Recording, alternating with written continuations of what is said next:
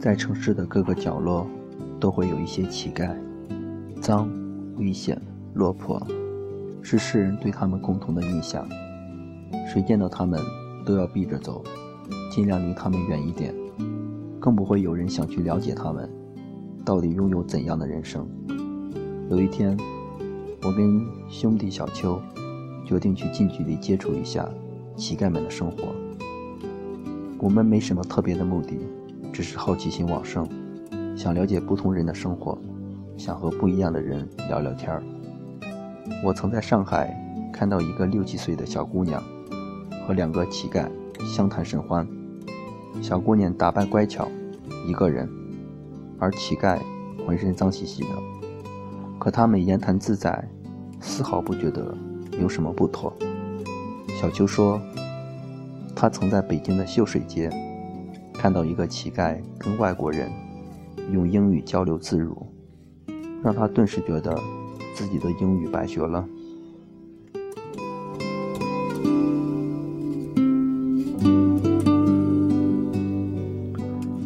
我也考虑过，也许我们找不到乞丐，也许我们没有勇气上前与其交谈，但事实。比想象的要顺利。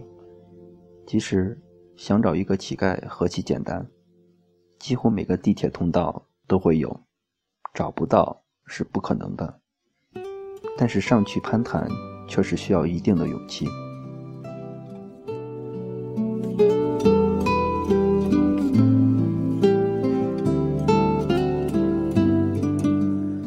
上午十点四十分，我和小邱到达约定的地方。在地铁的某个出站口，我们发现了一个乞丐。他一身塑料袋行头，很有创意，头戴白色塑料袋，身上裹了两个户外垃圾桶用的那种特大号的黑塑料袋，席地而坐，读着报纸，一边读一边自言自语，还不时往一旁吐口唾沫。我们走到他面前停下。他没有理会，我决定豁出去，望着他散落满地的报纸说：“好多的报纸啊！”搭讪成功，话题就这么聊开了。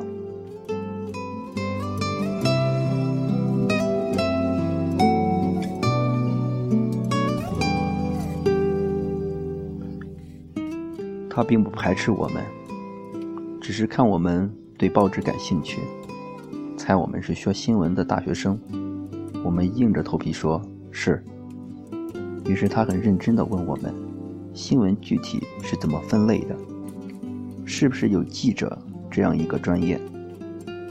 我本以为他只是随便铺了几张报纸在身边而已，以为他拿着报纸念出声是在搞怪，还怀疑他是否真的认字儿。但很快。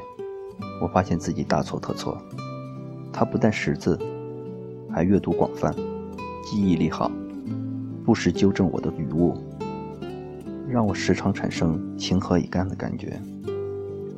他手边的报纸分别是《参考消息》《新京报》《京华时报》，他还给这三份报纸排了序。他最喜欢的是《参考消息》，说它比较权威。而《新京报》对他来说，又比《京华时报》好一点。他说，自己每天都买这三份报纸，全翻一遍，不存，随手扔。第二天再买。感兴趣的新闻，他就多看几遍。他还不时跟我们探讨，絮絮叨叨，吐字不清，还喜欢在每句话后面加一个。类似于口头禅的“亚马黑”，远观或暂时围观的人完全听不懂他在讲什么。或许他们都以为他就是个疯子。看我们两个小伙儿一本正经的有说有笑，跟一乞丐聊天儿，不时有路人驻足围观。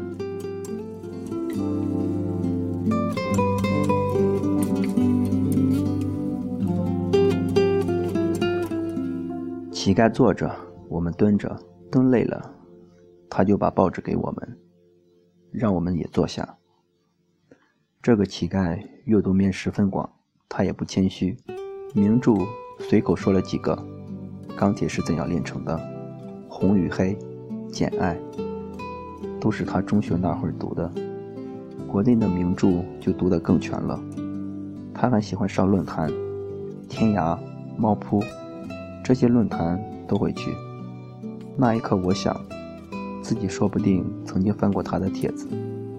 瞬间觉得真诡异。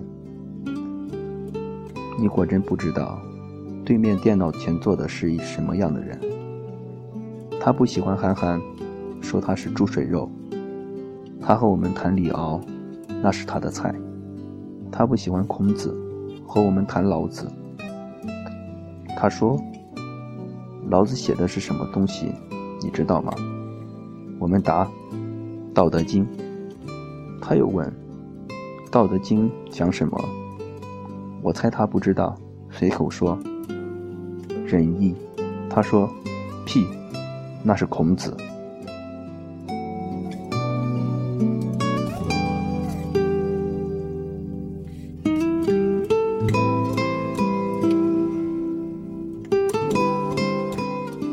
我很惭愧，被他多次纠正。后来我就一件实事。随口发表了个看法，他看着我，眼里闪出朽木不可雕的神情，说：“我得纠正你，不，纠正已经不能表达我的愤怒了，我得扶正你。”我们跟他聊了很多话题，他都一副问不倒的样子，也难怪，一天三份报纸读个通透，大学生和上班族也未必有几个能做到。我们也谈了金庸，我说。您还看武侠呢？他很不屑地说：“切，多正常，男的看武侠，女的看言情。”那一刻，我看着他，觉得他就是我大学时代的某个学长，连说话的神情都那么像。他说，他养过猪，卖过电脑，做过建筑工人，最后选择了做乞丐，因为他觉得世间罪爱太多。所以，他要远离罪恶。我问他看过《七宗罪》没有，他说知道，没有看，让我讲大致内容。我说完，他立刻一通批判，表示不认同。他的反应速度令我诧异。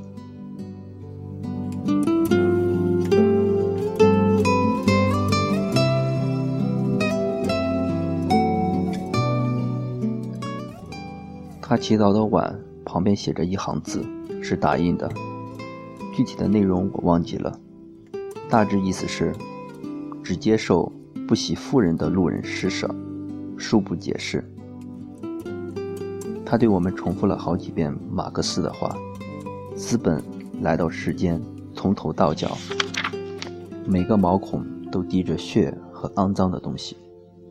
说这句话的时候，他很激动。面部轻微抽搐，手微微发抖。在他眼里，越有钱的人罪越大，因此他与我们聊天是觉得我们是穷学生，罪并不深。聊到累了，我和小秋去吃饭，小秋给他买了一个饼，我给他买了瓶水。但是回去的时候，有两个保安在那站着，我们上前问保安怎么回事保安说。他是个神经病，你们别过去。他会抢你们的钱和吃的。我很诧异地问他：“你见过他抢过吗？”他没有正面回答，只是重复了刚才的话。我们没有理会保安，径直走到乞丐旁边。乞丐跟我们打招呼。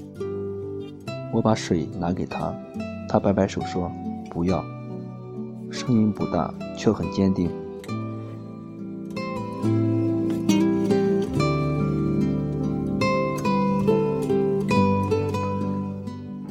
秋掏饼的手放在兜边，听了这句话，又赶快缩了回去，没有拿出来。我看乞丐的眼神，猜他的意思是：我们已经很熟了，想聊天可以再来。我不需要可怜和同情，我有工作，我是乞丐，饿不着。于是，我们离开了。